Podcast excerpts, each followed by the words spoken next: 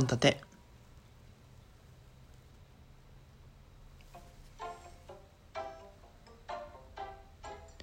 どうも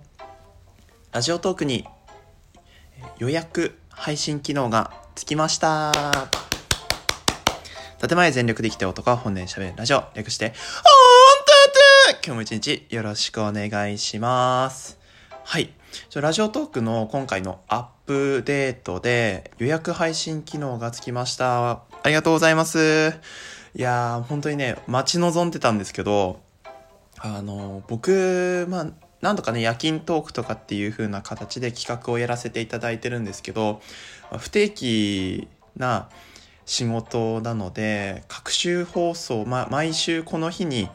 えー、放送するみたいなのが難しかったんですよだから諦めてたんですけど今回それが予約機能がついたということであこれであの週に何回決めてこの時間のこの曜日のこの時間に配信できるなっていうのが、えー、確約できるようになりましたのでここでちょっとねあの皆さんにお知らせしたいと思います本立てから。えっ、と本立てこの度ですね、まあ、大体週に2回を放送をめどにやりたいと思っていたので、えー、火曜日と金曜日の夜20時から、えー、週に2回、えーと、本立てを配信するようにいたします。よろしくお願いします。まあ、大体週に2回だと年間、年間で52週かな ?360 ら7なので52だよね。52かける、えーと、週2なので104本、まあ、大体年間100本ペースになるかなと思って。なので、まあ、週2で火曜日と金曜日の夜に、えー、皆さんのお耳を癒せるように頑張っていきたいと思いますのでよろしくお願いします。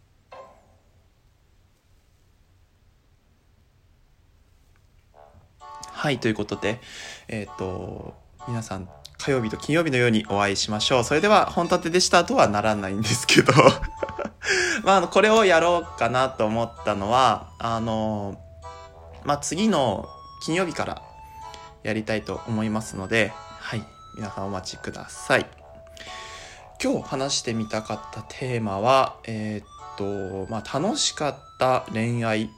というテーマでちょっとやっていきたいなと思うんですけど、まだなんでこういうふうに思ったかっていうと、まあなんかふとしたタイミングでね、まあ過去の恋愛について振り返ることがあって、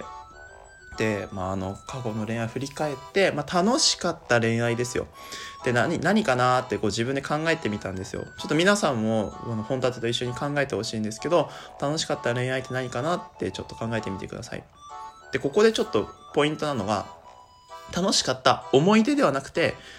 あのその人との恋愛恋なので、まあ、一貫してね出会い出会いからを区切りにするか、まあ、付き合ってからを区切りにするかそこは人のそれぞれに任せますけどそれから終わりまでの間の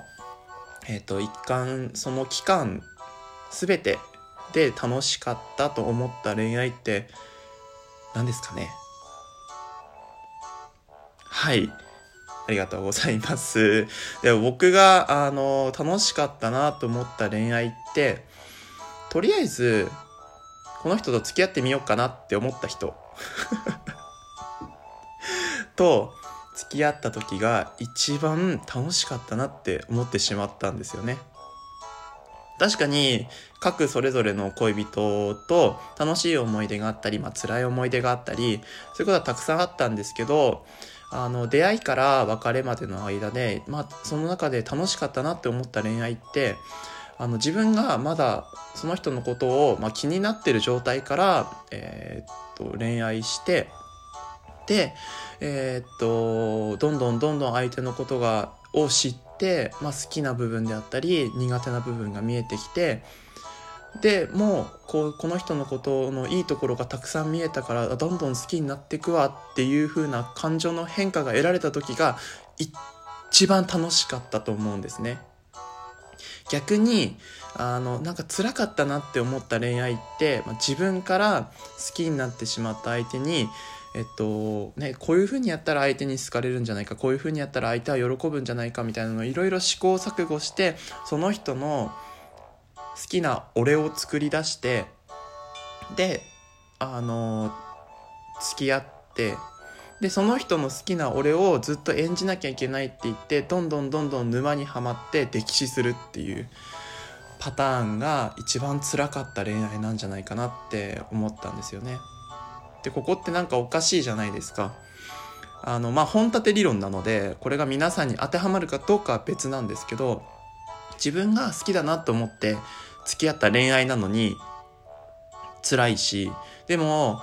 自分が別にそうでもないそうでもないっていう言い方あれだけど、まあ、気になってる程度の感情で付き合ってしまった人の方が楽しいっていうのはなんかあのなんだろうな人間として腐ってるというか。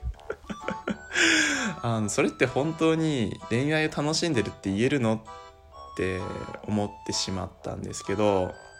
なので今回このようなトークを取った形になります。でも皆さんちょっと共感する部分があったりしませんかね？まあ、かたくなに、あの、私は、まあ、気になってるぐらいじゃ、私、俺はね、ちょっと女の子に限定するのよくない。よく女の子から聞いたりするんですよ。あの、恋愛相談を受けた時に、まだ別にこの男の子、男の人を気になってる段階なんだけど、でも相手はすごくいい人だし付き合おうかどうか迷ってるんだよねみたいなそういう時ってあのどうすればいいのかなみたいな話をよく聞いたりするんですよ。なのであのこういう時多分男だったら割とすぐ「うんいいよ」っていう風な回答になるんですけど、まあ、女の子って割とそういうところ感情をきちんと、あの管理してるのかなって思ったので、まあ、私ってつけちゃったんですけどでもそういうことをそういう風な気になってる段階じゃ付き合えないっていうふうに考えてる人も多くいると思うんですけどだから僕のようなあの気になってる状態からどんどんどんどん好きになっていくっていう感情が味わってない人もいるかもしれないけどもし同じような境遇があった人にあのこの質問をしたらおそらくみんなああうん分かるかもしれないっていう風な感覚になりませんか？ね。だから恋愛って難しいですよね。結局僕いつも思うのがあの両思いで、まあ、付き合い始めることなんて絶対なくて片方の愛情の依存から始まるのが恋愛だと思ってるんですね。でその片方の愛情のところに、えーと、愛情をもらってる人が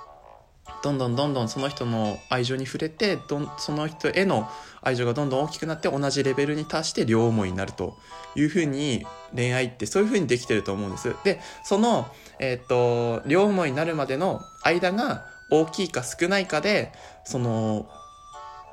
恋愛の楽しさって変わってくるんじゃないかなと思って僕僕が一番楽しかったなって思った恋愛は結構その差が激しかったんですよね。うん、割とこう12回飲みに行ったりとか、まあ、本当にデートっていうデートをしたことない人から、えー、付き合おうっていうふうに言われて、まあ、フリーだしいいかなと思って 付き合った恋愛が結局その差が一番大きくてその人のことをたくさん知ってって結局同じレベル前とさする時にはきっと俺はもうその人のことを好きになってたしその